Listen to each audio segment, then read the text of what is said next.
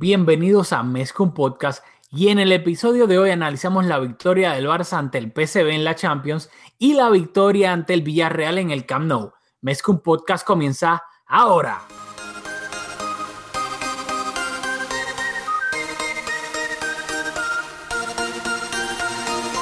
Kevin Roland, contigo empezó todo.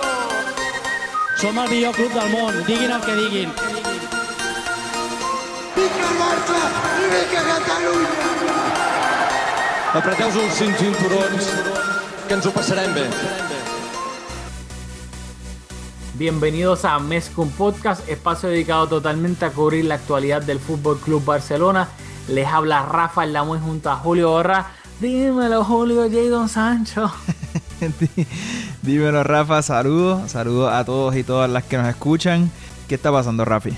Todo bien, todo bien. Tranquilo, quieto. Aquí ansioso por hablar en, en el podcast, ya que tenemos para discutir dos partidos. Esta semana, mitad de semana, el Barça jugó contra el PSV en la Champions y hoy jugó contra el Villarreal en la Liga. Así que creo que tenemos mucho, mucho para discutir. ¿Y tú? Agridulce, todo bien. Este, bueno, el resultado.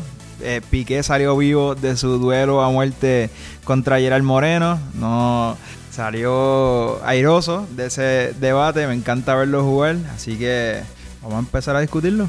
Y hoy partidazo de Piqué, y no lo digo por el gol, pero antes de eso, antes de discutir el, el partido contra el, B- el Villarreal, creo que tienes un mensajito ahí para, para las redes sociales. Ya, pero tú eres el que te sabes el número. Ah, espérate, espérate. Recuerden que nos pueden escribir por WhatsApp para dejarnos mensajes de voz, escritos, lo que sea, analizando el partido, previa, lo que quieran, para compartirlos acá en el podcast, que ya lo han hecho. Saludito fiel a Ramón Soto, que siempre nos deja uno. Acá el número es 774-855-9146. Repito, 774-855-9146. Ese Boom. es el WhatsApp de Mezcum Podcast. Bueno, vamos allá. Vamos al mambo. Eh, antes de hablar del partido contra el Villarreal, eh, luego de haber grabado el fin de semana pasado, salieron dos noticias bastante relevantes del Barcelona en cuanto a lesiones se supone. Primero el Barça anunció que Luis Suárez iba a estar fuera varias semanas, iba a recibir un tratamiento en la rodilla derecha por unas molestias en la parte exterior de la rodilla derecha, en la misma rodilla derecha que lo viene, pues viene arrastrando problemas esta temporada, que se ha perdido, este, se ha quedado en Barcelona durante varios parones FIFA y no ha ido con Uruguay para tratarse pues esa- esas molestias. Ahora va a tener tratamientos biológicos, no sé si eran con células madres o qué caramba era, pero iba a tratar ahora de solucionar los problemas en la rodilla de Luis Suárez con ese tratamiento y pues obviamente tratando de evitar el quirófano. Y luego, como si fuese poco, también se iba a saber que Samuel Umtiti iba a volver a tener molestias en esa rodilla izquierda que lo mantuvo fuera de los terrenos de juego desde septiembre. Umtiti no optó por cirugía, sino por un tratamiento más conservador, que obviamente tomaba más tiempo. Volvió para jugar contra el Atlético de Madrid y no duró ni un solo partido. Después de eso, volvió a sufrir molestias en esa rodilla y de nuevo se dice que Umtiti va a estar por un tratamiento conservador. Se va a Doha creo que Doha queda en Qatar, si no me equivoco, disculpen, soy un morón en cuanto a, geografía se refiere, eh, para pues tratar eh, sus problemas en la rodilla de nuevo un poco más conservadores, no se va a operar, porque si se opera supuestamente se pierde entre 4 y 5 meses, lo que obviamente sería casi perderse el resto de la temporada, y además dicen que si se opera, pues como es una, una operación que tiene que ver con, los, que- con el cartílago, cartílago en la rodilla, no es algo como que le dan una fecha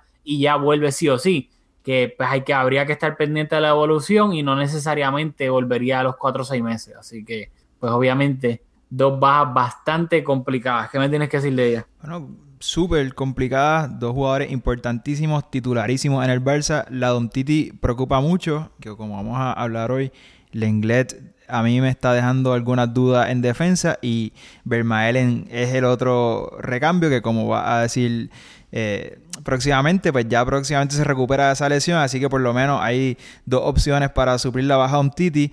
Luis Suárez también preocupa porque, aparte de que es titular y que su recambio es el Pichichi de la Bundesliga en estos momentos, ya no milita en las filas del Barça, pues Luis Suárez no me preocupa tanto como un Titi porque recuerdo que en la, en el- en la copa anterior a, a Luis Suárez le hicieron una artroscopia como a tres semanas antes de empezar el torneo y no solo llegó, sino que jugó bastante bien. A mí me hicieron una artroscopia y yo no podía caminar como por un mes.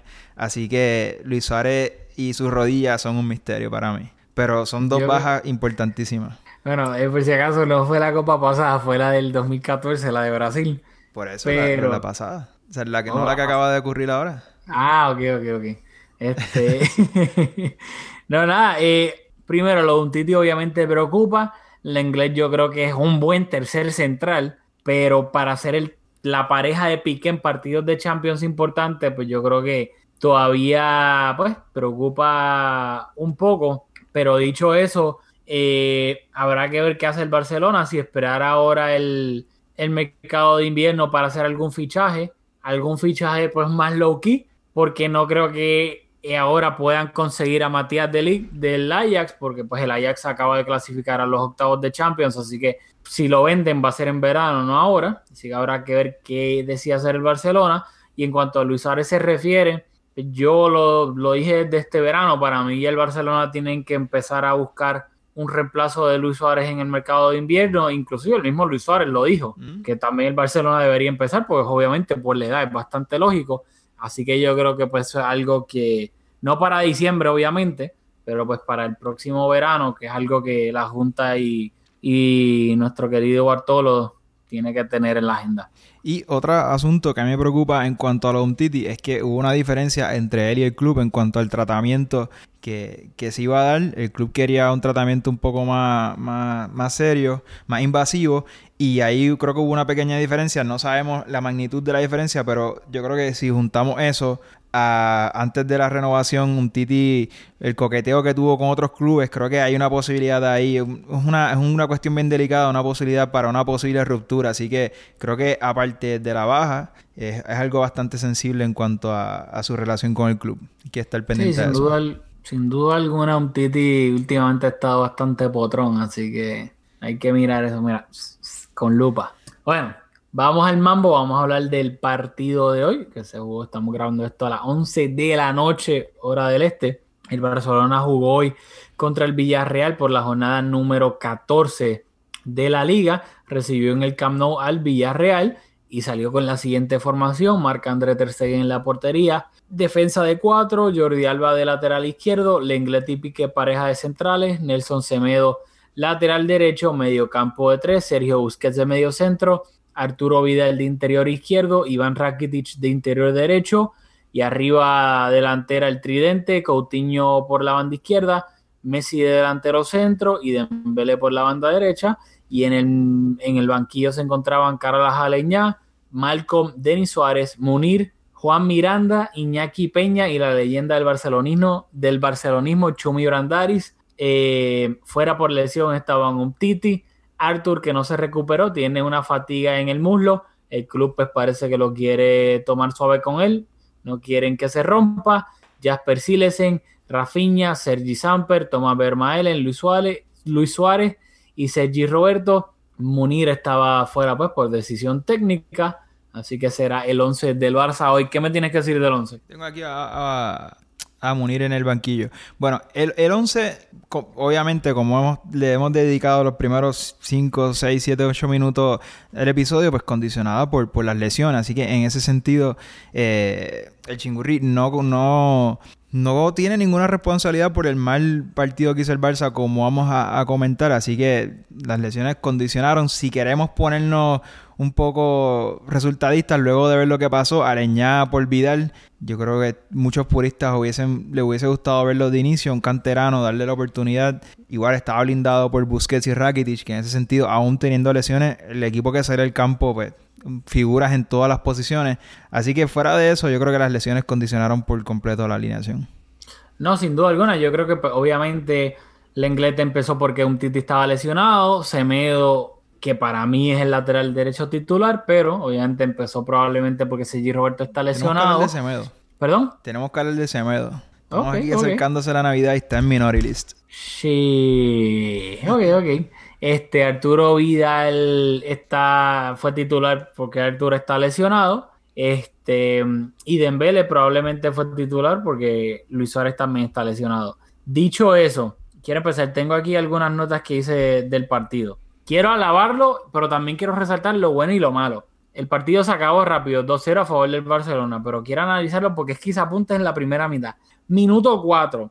Mal pase de Dembele a Rakitic. Lo que ven, venimos comentando aquí y no quiero que se me escape. Dembele, el juego interior de Dembele es horrible. O sea, tiene al compañero al lado, es un pase que nada de complicado, es un pase hacia el lado. Y por X o Y razón, Dembele no se la pasa al, al compañero. Se la pasa o al frente o atrás, lo que hace que obviamente el compañero no llegue al balón, el equipo contrario la robe y salga una contra peligrosa. Pero luego lo enmendó, porque en el minuto 8, pobre Pedraza, por la banda derecha, Dembele lo enganchó tres veces, amagaba que iba a centrar, enganchaba, amagaba que iba a centrar, este, lo enganchaba, amagaba que iba a centrar, lo enganchaba y centraba, o sea, lo bailó como trompo. Así que de la misma manera, quiero usar eso pues para, de la misma manera que criticó algo de Dembele, también resalto lo bueno, que es el regate y el cambio de ritmo y la velocidad que tiene. Luego, ajá, No, no. algo que quieras decir. No, Ok.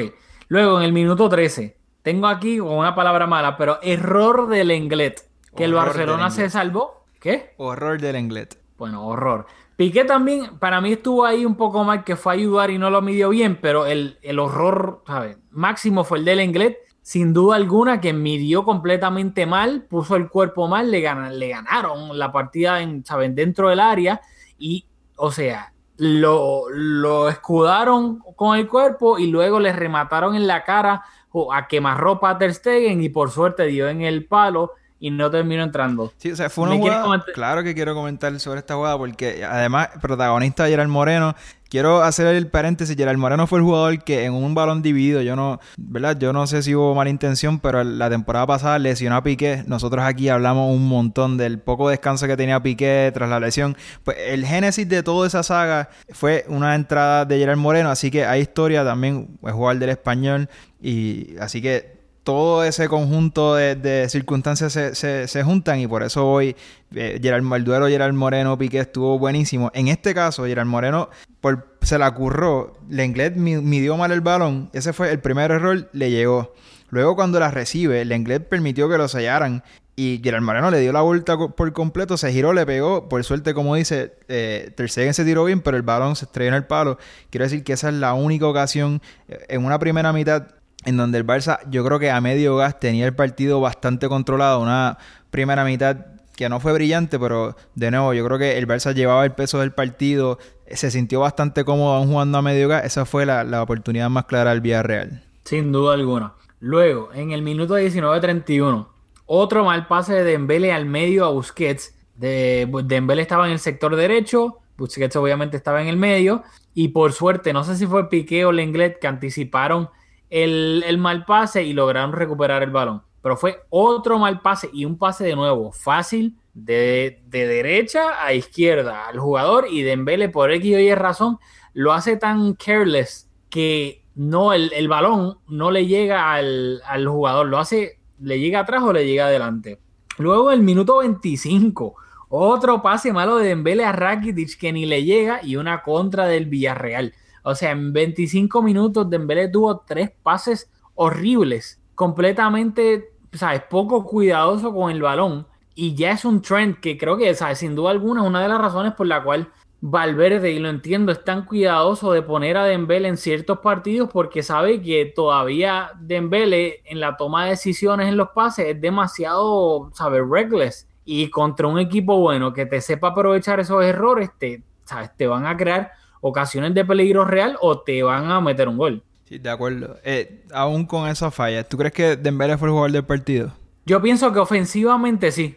Aún así con eso lo fue. Yo estoy de acuerdo. O sea, Dembélé hizo ocho regates o nueve. sea, aquí se me escapa donde, donde la noté, pero hizo 8 o 9 regates. Estuvo bastante serio en fase ofensiva, como dice, porque fase defensiva no, no, aporta mucho. No sé por qué estamos enfatizando, pero regateando espectacular. Creo que fue el jugador que, que, eh, con más intención eh, estaba tocando el balón. Así que yo creo que hace tiempo que no veíamos un Dembele.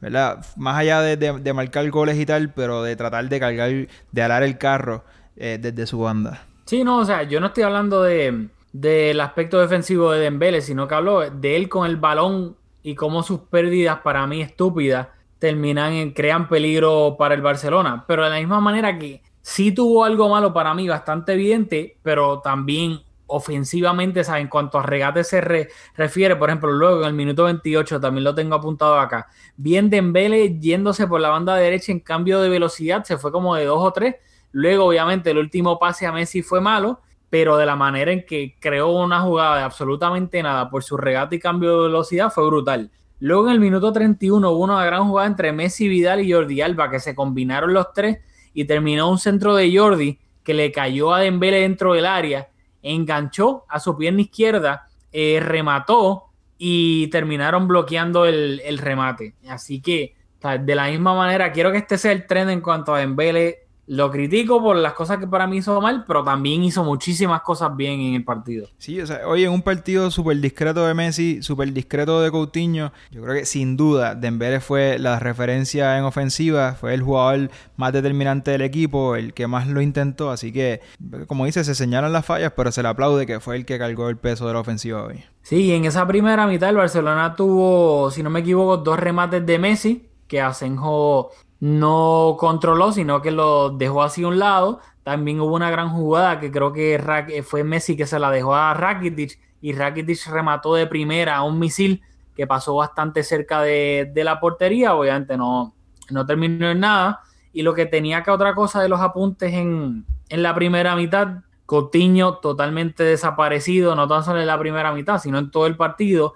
Y otra cosa que quería destacar, el partido Arturo Vidal que más que jugando de interior, para mí Arturo Vidal lo que hizo fue de Luis Suárez. Para mí Arturo Vidal estaba jugando de segundo delantero, entre comillas, jugando de espalda, aguantando el balón, haciendo paredes con Messi, que a, que a mí me sorprendió bastante, me está sorprendiendo la química y el entendimiento que están teniendo Arturo Vidal y Messi para hacer paredes, para combinarse, Arturo Vidal devolviéndole el balón que yo no me esperaría, porque obviamente yo no pienso que Arturo Vidal es el jugador más técnico del mundo. No es como esa, ¿sabes? La química que tenían Dani Alves y Messi, que además del entendimiento, tú decías, pues Dani Alves técnicamente es uno de los mejores jugadores del mundo. Pero Arturo Vidal claramente ese no es el caso. Y yo vi a Arturo Vidal bastante cerca del área, aguantando el balón, de espaldas, tocando con Messi, y, y me sorprendió bastante. Te veo haciendo cara, no sé si viste lo mismo o no, pero nada, quería comentarlo. me encanta, nosotros siempre estamos de acuerdo, así que yo creo que esto es un buen punto para diferir. Yo creo que Arturo Vidal está para jugar la Copa del Rey. O sea, yo creo que, por ejemplo, hoy entró a Leñá y ese, ese desmarque que hizo al espacio, como interpretó la jugada de esa pared con Messi, yo creo que eso no está al alcance, eso es un recurso que, que Arturo Vidal no tiene, o sea, es un jugador que tiene otras características, bien físico, curra, si tú estás viendo el partido casualmente, lo ves implicado en muchas jugadas, lo ves en el piso deslizándose, te puedes crear la ilusión de que es un jugador que tiene cosas que aportar y, y sí las tiene, porque de nuevo tiene, tiene esas cualidades. Pero yo creo que para jugar en el Barça y triunfar tienes que ser un jugador que aparte de eso pueda entender la manera, de, o sea, los automatismos, tienes que, que interpretar el espacio. Un poco lo que le pasaba a André Gómez, que no podía interpretar el juego como el resto de los mediocampistas particularmente, y yo creo que el mal momento que pasa el Barça en su juego coincide con los minutos que está viendo Arturo Vidal en la cancha, así que yo a mí realmente no me gusta eh, lo que estoy viendo de Arturo Vidal. Entonces es lo que pasa, que yo creo que hasta el momento Arturo Vidal, el interior, ha fracasado. Para mí Arturo Vidal lo ha hecho bien cuando, por ejemplo, tuvo que jugar en ese medio campo de cuatro y él no era ninguno de los interiores, él era el media punta, la presión, el que tenía la, pues, llegadas de segunda línea, etcétera. Por ejemplo, el partido de hoy contra el Villarreal, que en teoría él estaba, empezó de interior, pero para mí él no estaba ejerciendo ningún rol de interior. Para mí él estaba básicamente haciendo entre comillas de Luis Suárez, jugando de espalda, haciendo paredes con Messi, tocando de primera cerca del borde del área, etcétera. Y para mí me sorprendió ver la, la química que tuvo con Messi en ese aspecto del juego y, cómo se entendían y los que no se desperdiciaban los pases, sino eran, eran paredes efectivas hasta cierto punto. Así que yo creo que eso es lo que, lo que quiero resaltar a Arturo Vidal, es eh, Arturo Vidal en ese rol.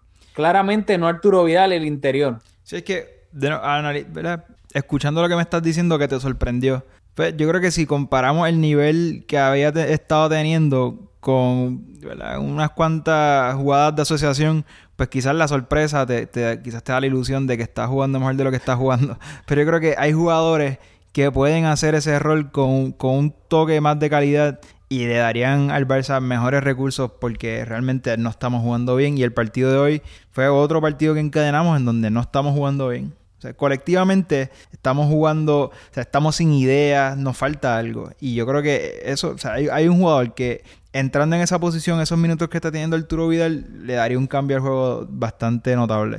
Bueno, en el minuto 36 iba a llegar el primer gol del partido, iba a ser Dembele ejecutó un tiro de esquina malo, eh, fue bastante, no tuvo altura, lo despejaron, volvió a recibir el balón y entonces ahí sí sacó un centro con la pierna izquierda a media altura, con bastante potencia y Piqué con el cabezazo dentro del área para marcar el 1-0. Eh, ¿Qué piensas de ese gol? Este gol, a diferencia del gol a mitad de semana que marcó Gerard Piqué, sí fue, fue intencional, fue un buen centro. Ese segundo centro de Dembele fue un buen centro. Y nada, ¿qué te digo? Un gol de jugada preparada habla del momento en que estamos pasando que nos cuesta llegar a portería limpio. Así mismo, y luego, pues en la segunda mitad, el primer cambio del Barcelona iba a ser en el minuto 70, iba a salir, salir Arturo Vidal. Antes, antes de llegar allá, disculpa, yo quiero enfatizar que este partido tuvo dos fases. La primera, un Barça que entró al partido sintiéndose bastante, bastante cómodo, jugando a medio gas como ya dije, el partido controlado.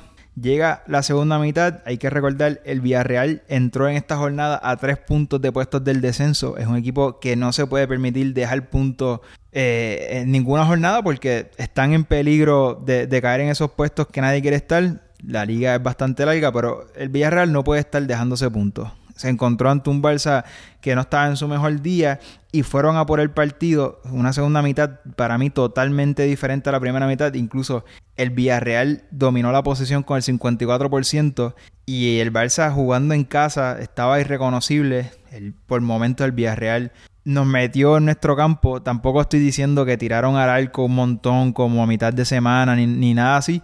Pero yo creo que el equipo que llevó el peso del partido durante esa segunda mitad, sin duda fue el Villarreal. Así que en ese contexto, pues podemos continuar con, el análisis. Sí, el Villarreal en la primera mitad fue bastante defensivo. Depende cómo lo quieras ver, si fue por decisión propia o si fue porque el Barça los empujó hacia su propia portería, cada cual pues, piensa de la manera que quiera, pero en la segunda mitad claramente salieron con intención de, pues, de dominar más el partido, adelantar línea, y así lo hicieron. Pero rápido, te quería comentar el cambio porque para mi sorpresa, el Camp Nou, que sabemos cómo es el aficionado culé, especialmente catalán, con la posesión, con el estilo, el juego de posesión, la cantera y todo eso. Y cuando Valverde sacó a Arturo Vidal, empezaron a silbar a Valverde por el cambio. Inclusive cuando iba a entrar a Leñá, canterano y un jugador que pues obviamente características de, del Barcelona, que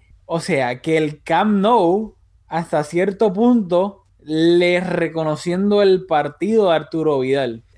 Me resultó curioso, teniendo en cuenta cómo es el aficionado culé. Fue una, fue una escena bastante curiosa. Eh, yo, mi recomendación para Leña y para el resto de los mediocampistas que no están teniendo minutos, que pongan emojis, que, que cuando lleguen de una convocatoria internacional vayan directo a la ciudad deportiva a entrenar, sí, sí, porque eso, Arturo Vidal yo creo que está teniendo minutos a fuerza de, de, esa presión que está ejerciendo, por ejemplo, cuando lo cambiaron, antes de los pitos incluso, el gesto que hizo cuando se enteró que él era el jugador que iba a salir, yo, yo creo que su rendimiento en el campo no justifica ¿verdad? su empeño en, tener minutos. Así que no sé, yo, yo no estoy de acuerdo con, lo que el público ve. Yo no vi un partido de Arturo Vidal que, ameritara Pitar a Valverde por, por sacarlo. Ok, ok, ok.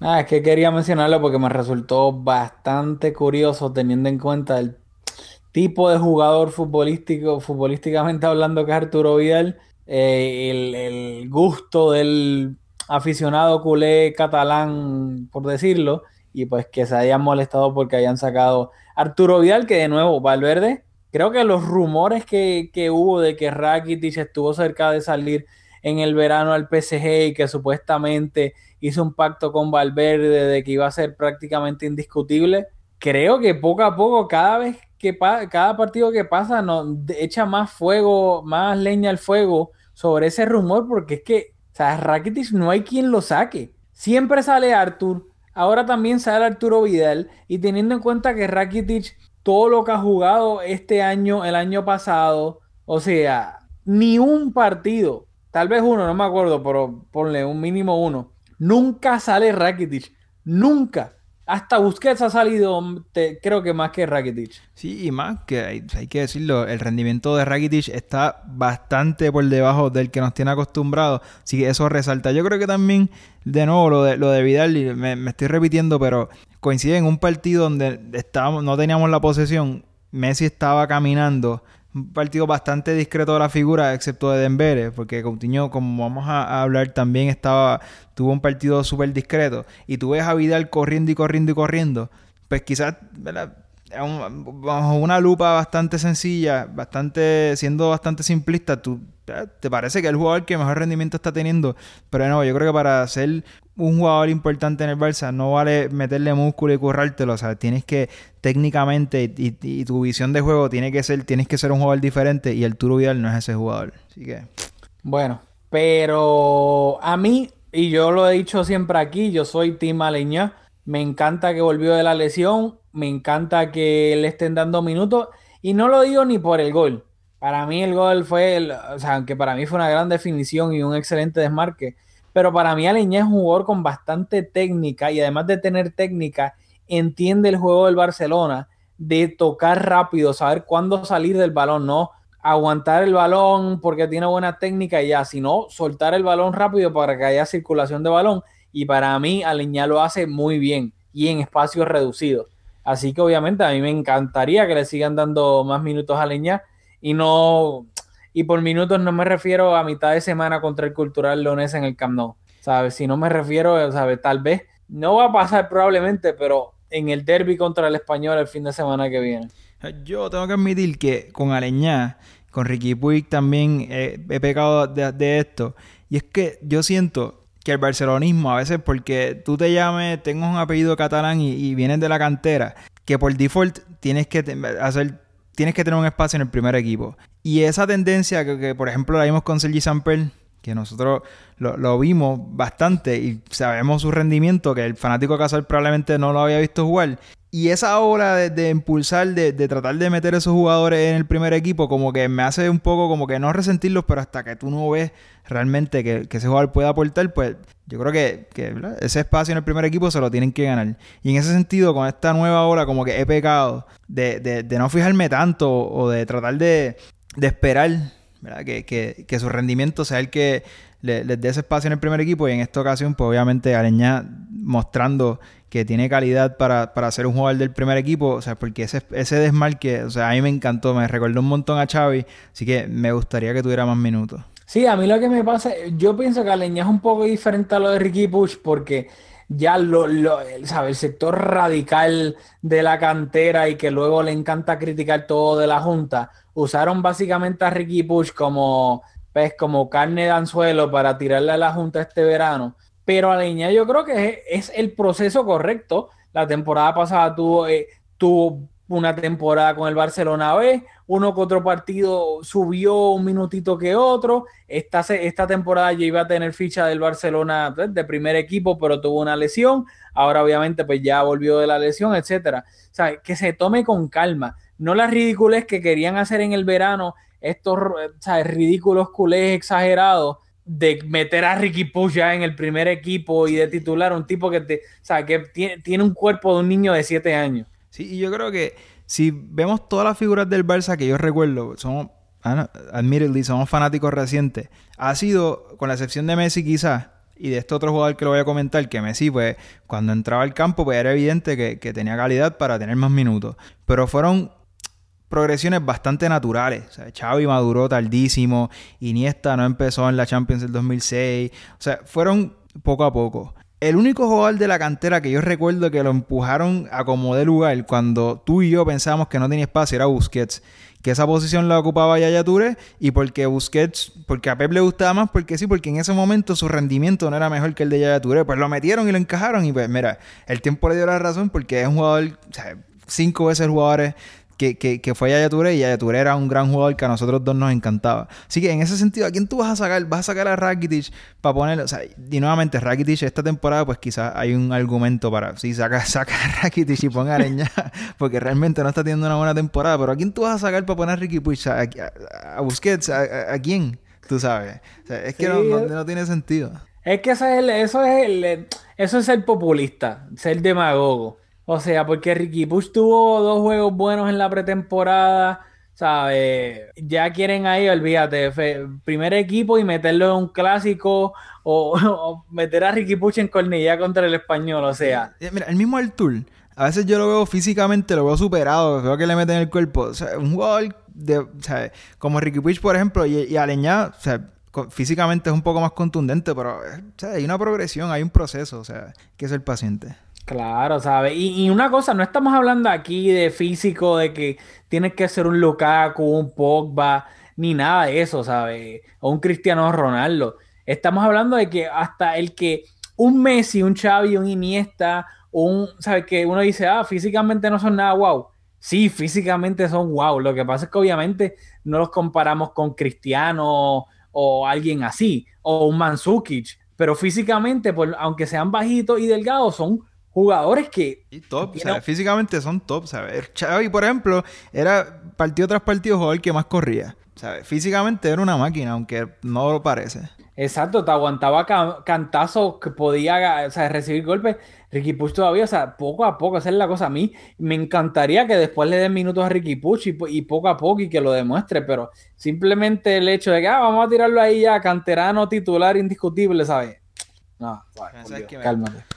Un aplauso a Areña. Estamos perdiendo demasiado tiempo que podemos utilizar criticando el partido de Coutinho.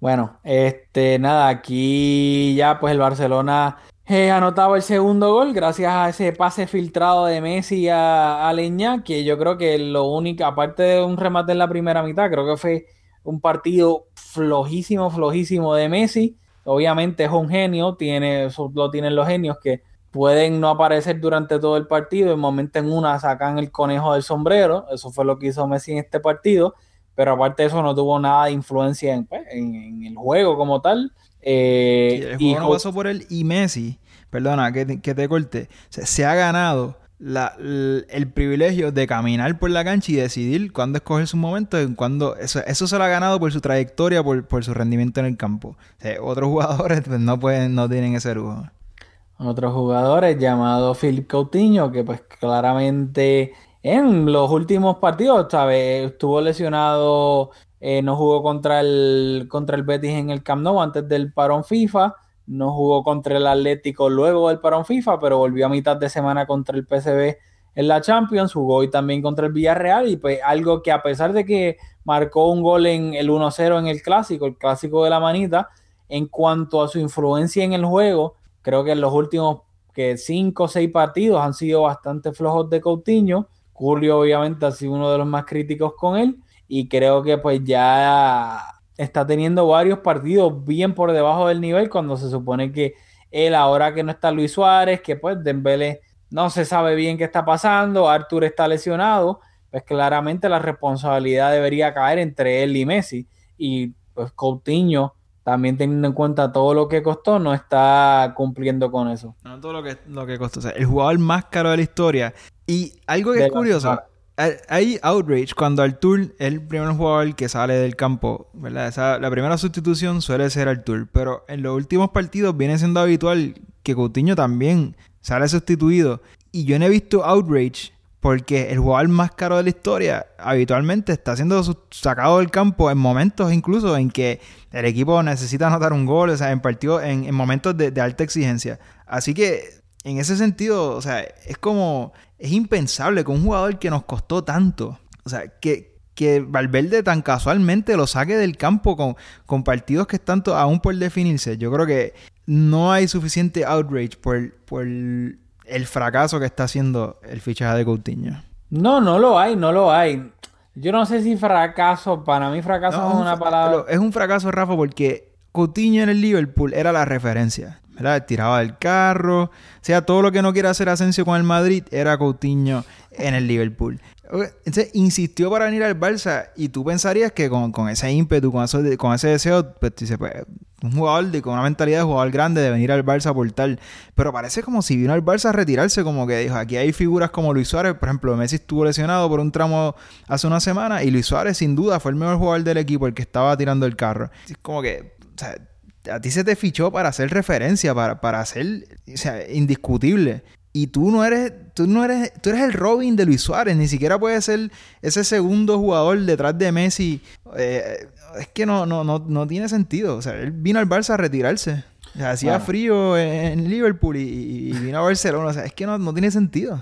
No sé, yo creo que fracaso hasta el momento para mí es bastante hard. Yo creo que más bien es una racha de los últimos partidos que está jugando bastante por debajo de su nivel, en mi opinión. Creo que lleva toda la temporada. Eh, este, Julio desde la última está muy contundente, está ahí, está ahí con el, con el malletazo. Este, pues no sé, yo creo que, que sí estoy de acuerdo de que no hay tanto average cuando se cambia a Coutinho. Yo creo que la gente no lo está, no tienen la mente su price tag como tú lo estás teniendo. Eh, y creo que esa es la razón por la cual pues no hay tanto outrage, porque creo que todo el mundo está de acuerdo de que los últimos partidos, últimos 5 o 6 partidos, tú dices que toda la temporada, pero por lo general todo el mundo que agree en término medio de que han sido pues los últimos 5 o 6 partidos que está bastante por debajo de su nivel, y creo que todo el mundo está de acuerdo con esto, pero creo que lo que se diferencia es que gente pues como tú sí le achaca su price tag,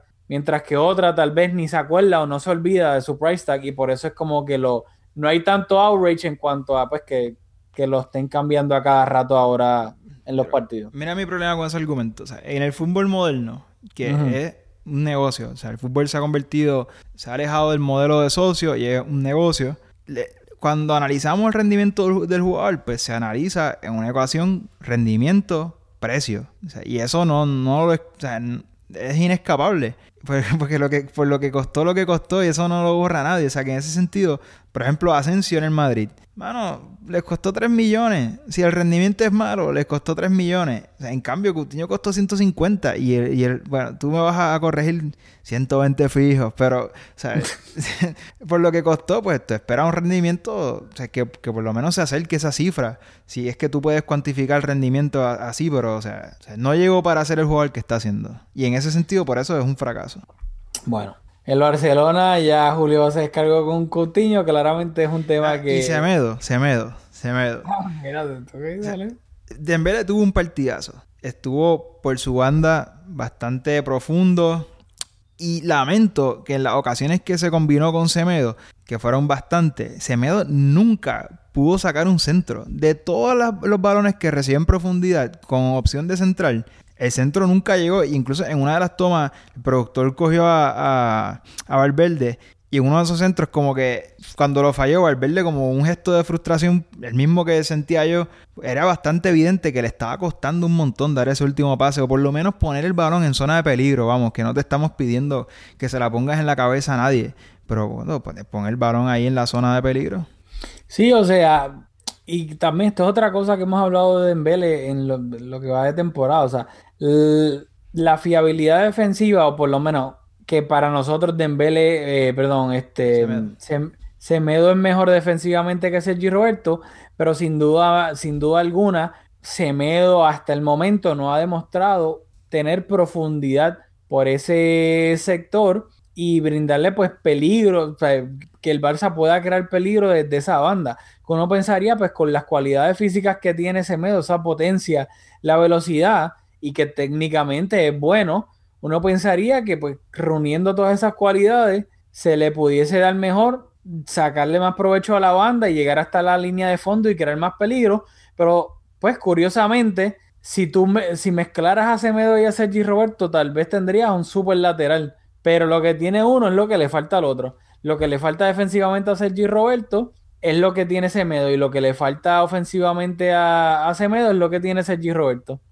Tú y yo hemos sido los defensores de Semedo desde que llegó al club y le hemos defendido. Yo tengo una camisa de Semedo. Sí, o sea, es, que, tú y yo lo hemos defendido a Bob Beyond y realmente por momentos no ha tenido oportunidades, pero por decisión de Valverde no ha sido, por, por lesiones, ha tenido las oportunidades y yo creo que, visto el rendimiento que ha tenido, no ha aprovechado los momentos que ha tenido. Yo creo que Semedo tiene el nivel para ser el, para ser suplente, el, lateral derecho y suplente del equipo. Yo estoy convencido, habiendo visto lo que hemos visto en estos partidos y en su trayecto con el club, que Semedo nunca va a llegar a, alcanzar ese potencial que tú y yo le vimos. Así que, mira, yo no creo que es un fichaje prioritario, pero no creo que tenemos un, un, lateral derecho fiable que en todas las fases del juego esté al nivel del resto de sus compañeros. Sí, yo creo que también que obviamente podemos estar de acuerdo que es superior a Sergi Roberto, pero que sea superior a Sergi Roberto no significa que necesariamente tenga las cualidades para ser el Jordi Alba del, pues, del lateral derecho.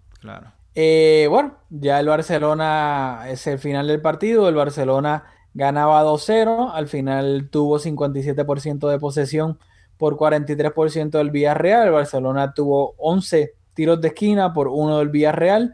Tuvo siete tiros a portería según Soccerway. Eh, Villarreal 2. Obviamente esto todo depende de donde lo, lo, lo mires. Y fue una jornada redonda para el Barcelona porque el Atlético de Madrid empató contra el Girona en Montilivi y luego del partido del Barça contra el Villarreal, el, el Sevilla, que era el actual, empezando la jornada, era el, el líder de la liga, empató, si no me equivoco, fue contra el Alavés, si no me equivoco, contra el Alavés, 1-1, eh, así que el Barcelona en cuestión de una semana recuperó el liderato de la liga y ahora mismo la tabla de posiciones luce de la siguiente manera, Barcelona en el primer lugar con 28 puntos, Sevilla en el segundo lugar con 27, el Atlético de Madrid tercero con 25 y en el cuarto lugar el Deportivo a la vez con 24 puntos. Sí, o sea, yo no vi a nadie preocupado realmente porque el Sevilla iba a ganar la liga, incluso aquí lo mencionamos, pero ya se dio puntos más temprano quizás de lo que se anticipaba, así que la mejor noticia de la jornada, aparte de haber conseguido los tres puntos, es que volvemos a ser líderes de la liga, que siempre está, está muy bien. Sí, inclusive, ¿sabes? Yo no se lo iba a escribir a Julio, pero no se lo llegué a escribir después del empate del, del Atleti, que dije, ah, yo me alegro más del empate del Atleti que de un futuro posible pinchazo del Sevilla, porque para mí el Atleti es mucha más competencia en la liga que el Sevilla, por lo que hablamos la última vez, la, pues, la diferencia de profundidad y la calidad en la profundidad de, los e, tres equipos top comparados con el Sevilla, y más obviamente estamos empezando diciembre, falta absolutamente todo de la temporada en la liga, más cuando empiece la Copa del Rey, la Europa League para el Sevilla, etcétera, ¿sabes? La, la, segunda parte de la Europa League, no creemos que obviamente es un equipo que tenga la profundidad en el banquillo para competir 38 jornadas contra el Barcelona o el Atlético de Madrid, así que yo me alegré mucho más del empate del Atlético que el, que el del Sevilla. Totalmente de acuerdo. Bueno, dicho eso, Vamos rápido a decirlo porque no vamos a perder mucho tiempo ni nada porque fue a mitad de semana, etcétera. el Barcelona, estamos clasificados. Exacto, el Barcelona jugó a mitad de semana la quinta jornada de la Champions contra el PSV en el Philips Stadion en Holanda, en Eindhoven. El Barcelona ganó 2-1 con goles de Messi y de Piqué. El gol del PSV fue de Luke de Jong. El Barcelona no hizo un buen partido para nada. Le crearon un sinnúmero de ocasiones de gol. Eh, Ter Stegen hizo varias atajadas. Eh, y el, el PSV fácilmente pudo haber empatado el partido, no lo hizo, por fortuna para el Barcelona, y de esta manera, con esta victoria, y además que el Inter perdió contra el Tottenham en Wembley, el Barcelona ya matemáticamente aseguraba el primer lugar del, del grupo, así que pues ya no tan solo ya estaba clasificado los octavos de final, sino que con ese asegurado ese primer lugar, asegura eh, que la vuelta en los octavos de final sea en el Camp Nou, obviamente. Todavía no saben, el sorteo no se sabe, no se sabe el rival de, los octavos del Barcelona, pero nada, ah, ya.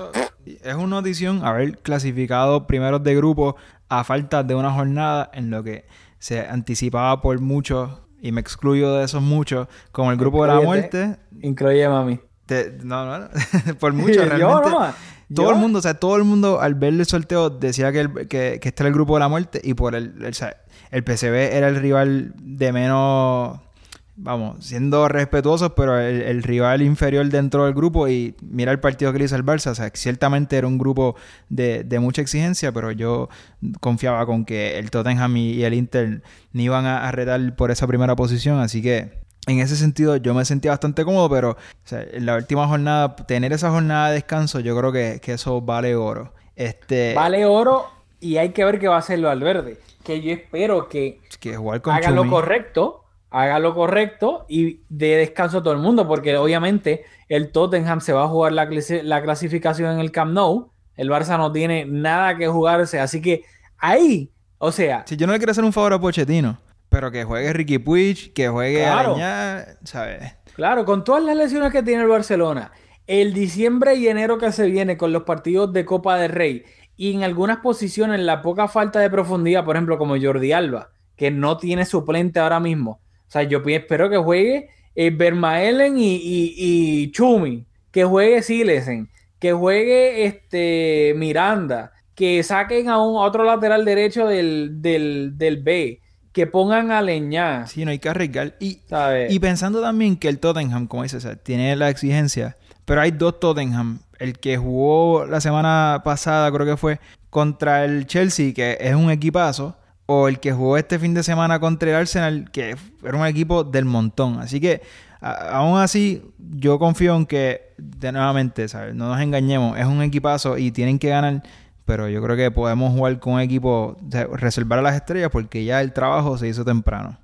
Otra que quería decirte, para, para no desviarnos rápido, esto es un, un, dato, estaba escuchando el partido en Cadena Cel, un dato de nuestro gran amigo Bruno Alemán y según el, los 23 intentos del PCB, de los cuales 3 dieron al palo, o sea, así de mucho sufrimos, fueron los más que recibió el Barça. No sé si en un partido de Liga de Campeones o esta temporada, pero ¿verdad? era una marca bastante alta en relación a, otros partidos. Normalmente hay botched el dato, pero estaba diciendo que, fue una cifra ¿verdad? Que, que, que rompió algún tipo de récord. Este, y el PCB que estaba eliminado entrando a esta jornada, pero que recordar que la tercera posición te garantiza un lugar en la Europa League y eso es un objetivo para un grupo, para un equipo como el, como el PSV, pues tampoco es que no se estaban jugando nada. No es como que jugamos contra un equipo en su casa que no, que no, o sea, que no se estaba jugando nada. Así que yo creo que los dos equipos querían ganar y quiero que antes de cerrar, para no ser tan casuales, que me, me, me dé un comentario del partido que viste, que aparte obviamente de lo mucho que nos tiraron a puerta, ¿qué te gustó, qué no te gustó? No, o sea, a mí lo que no, de nuevo, creo que Coutinho, tengo acá los apuntes también antes de que se me apague el celular.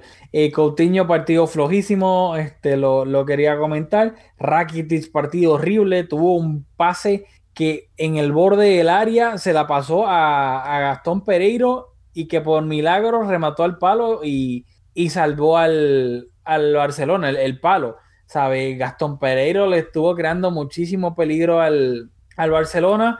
Este de, eh, Ter Stegen también estuvo, inclusive hizo un pase mal saliendo desde atrás. Creo que todo el Barcelona por lo general estuvo bastante mal. Nada, es lo único que rescatar de acá es que con todas las lesiones, partido away y que el PSV podía clasificarse a la Europa League, así que obviamente tenían algo para que jugar. El Barcelona ganó y aseguró el primer lugar, pero creo que esto es un partido bastante uneventful. Y lo otro, una, es una tontería, pero una anécdota que me dio mucha risa cuando le preguntaron a Piqué si el pase de Messi fue preparado. Y él con, la seguridad, como que sí, sí, lo, lo practicaban mucho. Pero yo no sé, porque yo lo leí y la gente, no, no, que Piqué lo dijo. Pero con, no, yo lo escuché, no, yo lo escuché de su boca. Y él lo dijo como que, como que no, lo preparamos mucho, mucho. Lo preparamos, lo practicamos mucho, mucho, mucho. Sarcástico. Ah, ¿verdad? como que tú conociendo a Piqué, sea, todo el mundo en el estudio, era bastante evidente que estaba siendo sarcástico. Pues yo no lo escuché, yo nada más leí las declaraciones en Twitter y, y varias personas, periodistas, como que, no, no, Piqué aseguró que, que de No, pues esto, no lo conocen. dando a entender de que lo dijo serio y después uno leyendo, no, que Valverde dijo, bueno, pues yo no sé cuándo practicamos eso. Y Messi, Me- Messi, le ¿Y preguntaron Messi? a Messi, Messi como que nada. Por eso después le lo pegué de mal y Messi. no. Y Messi fue que dijo, "Nah, este está lo loco, o sea, no le hagan caso a Gerard, ¿sabes? Eh. No practicamos eso. Piqué me, me, siempre me da risa. Nada, y partidazo rápido. Y se olvidó mencionarlo de nuevo: partidazo de Piqué contra el Villarreal. Y no por el gol, sino que estuvo en defensa para mí impecable, anticipando pases, este, rechazando ya fuesen remate o centros laterales. Para mí, Piqué tuvo un buen partido. Estoy de acuerdo. Y ya que nos hemos extendido un montón, vamos, tengo otro, otro apunte aquí que no quiero que se me escape. Y estoy siendo quizás resultadista porque hoy eh, Lenglet cometió ese error ante la marca, la marca no, ante la presión de Gerard Moreno. Pero a mí me queda la sensación... Tú me has preguntado varias veces desde que fichamos a Lenglet, como, ah, ¿qué, qué te parece Lenglet? Y yo siempre te digo lo mismo, que es un enigma, que, que yo no sé si para bien o para mal, pero como que no lo veo. Y ya estoy viendo una tendencia. eh, El Barça está incluso en la, temporada pasada, cuando Vermaelen era, estaba ocupando esa posición del Englet, el, Barça era un equipo más sólido y hay otras variantes, estaba Paulinho, se jugaba con una línea de cuatro. Pero yo creo que esa, esa percepción que hay de que el Barça es un equipo débil en defensa, cuando jugamos contra el Atlético de Madrid, que jugó un Titi, que el Atlético jugó un partido súper conservador, pero que tienen unos delanteros, ¿sabes?, de, de máximo nivel. No, a mí no me dio la sensación de que el Barça era un equipo débil atrás, incluso cuando el Atleti puso más presión, pues yo creo que no, estábamos relativamente sólidos colectivamente. Y Lenglet individualmente no, no comete fallos que tú digas, "Ah", creo que hubo un partido en que fue un autogol que la cabeció para atrás, pero en, líneas generales, individualmente tú no lo puedes señalar. Pero yo creo que, que algo no encaja en la defensa y yo creo que pasa por él. Yo creo que para mí, lo del inglés hasta el momento, yo creo que ha demostrado poder ser un buen tercer central del Barcelona, lo que comentó ahorita. Todavía, obviamente, habrá que esperar es su primera temporada, etcétera. Ver si puede dar ese next step de ser el central titular del Barcelona, ya sea con Piqué o con Delí o con quien caramba sea, con Titi o whatever. Que esperar a ver que no se quede estancado, como ha, pasado hasta el momento con Semedo, de que Semedo demostró ser mejor que Sergi Roberto, pero aún así no significa que haya demostrado que pueda ser el lateral derecho superestrella del Barcelona. Y creo que eso es lo que habrá que ver y pues ver el progreso de, de El Englet. Del Pero inglés. no sé, yo creo que es algo más, más que individual, más de su rendimiento, es quizás en, en su estilo. Sabes que, por ejemplo, Piqué y Puyol, pues Piqué un poco más conservador, Puyol más corrector. En ese sentido, es como que lo- los centrales se complementan. Pues yo creo que, en, que Piqué y Lenglet, de esa pareja de centrales, como que no encaja. Hay algo que, que yo no sé si es que el, el inglés no anticipa, porque tampoco el inglés no es un tipo corrector que llega al último momento. Yo no sé si es que no corta la jugada antes de que empiecen, que no tiene esa visión. Hay algo que no está encajando. Y, y esa percepción de inseguridad, como que me queda la sensación de que es porque el inglés está fallando en algo, en ese, en ese entendimiento con Jordi Alba, que es el lateral que tiene bien próximo, y con Piqué que tiene al lado, que es el otro central. Pues es interesante y te prometo que voy a estar más pendiente al inglés en los, en los, plo- en los próximos. En los próximos partidos, ya que pues no queda de otra, porque un Titi parece que, que lo de un Titi va para largo. Y yo creo que el Barcelona va a estar bastante interesante este mercado de invierno, porque yo creo que el Barcelona va a fichar un central. Porque no creo que se vaya a... Un Titi claramente no puedes contar con él ahora, ¿sabes? Lenglet y Piqué son los únicos dos centrales saludables que tienes y con Vermaelen tú no puedes contar. Así que literalmente tienes dos centrales solamente en el, hasta el momento. No sé, no sé, porque, bueno, es, es un tema para otro día, pero yo creo que sería un error. Si no hay algo, no es algo planificado, no es un jugador que se tiene, que se tienen informes y tal, o sea, si es algo del momento, pues ya, a mí esas compras no me gustan, pues, porque no suelen dar buenos resultados nunca, ¿sabes? El Barcelona, Un Douglas que llegue en enero, o sea, es que no, no recuerdo un fichaje de... Y sea, porque el el, el de Coutinho no cuenta porque... o sea, por- por el Barcelona es un club que además de Delhi tiene que tener, o sea, scouts, eh, scouting reports de otros centrales. ¿sabes? Y creo que es que va a pasar porque es que si no pasa, Vermaelen físicamente no puedes contar con él. Un Titi no sabemos qué va a pasar con la rodilla y tienes dos centrales para jugarte que Copa de Rey y Champions. Y no solamente hablo de lesión de Piqué y Lenglet, sino suspensión para algún partido y, que te vas en octavos en adelante se te suspende Piqué o Lenglet y a quién vas a poner ahí si tienes a, un Titi y a, y a lesionado. Sí, no, o sea, yo, yo estoy de acuerdo con, que es una situación precaria, pero no sé. Sí. va a ser los fichajes, sí, los fichajes en diciembre siempre son, complicados en enero, quiero decir. Por lo general, pero hay que recordar que ahora es la primera vez que los fichajes de... No están cop-tight, sí. No están cop-tight, así que eso va a ser bien interesante ver, no tan solo en el Barcelona, sino todos los equipos que obviamente están vivos en, en los octavos, porque lo hemos visto en otros deportes, lo hemos visto en, baloncesto, como tu querido, pues LeBron siempre eh, que cambian a medio equipo antes del trade deadline y pues es un equipo completamente diferente al que empezó la temporada. En pelota pasa lo mismo cuando agarran gente de waivers y es un equipo completamente diferente al que empezó y termina ganando el campeonato un equipo que tenía tiene como a cinco jugadores nuevos que no tenían cuando empezaron la temporada. Así que yo creo que obviamente eso le dar un twist diferente a esta Champions de ver qué equipo logra integrar jugadores a su plantel que en años anteriores no hubiesen podido hacerlo porque estuviesen Coptide y ver cómo esos jugadores, pues qué rendimiento les darían en la Champions octavos en adelante. De acuerdo. Así que nada, yo creo que eso es todo por este episodio de Mezcum Podcast. Hay que recordarles que el Barcelona juega a mitad de semana el partido de vuelta de la Copa del Rey contra el Cultural Leonesa y luego en el fin de semana juega contra el español en Cornella el sábado. No vamos obviamente a hacer episodio del partido contra el Cultural Leonesa, así que hoy nos vamos a ver con todo acá en Mezcum Podcast, después con todo el análisis, la resaca del derby catalán entre el español y, el Barcelona. Así que nada, nos vemos en la próxima, ¿eh? Mezcum Podcast.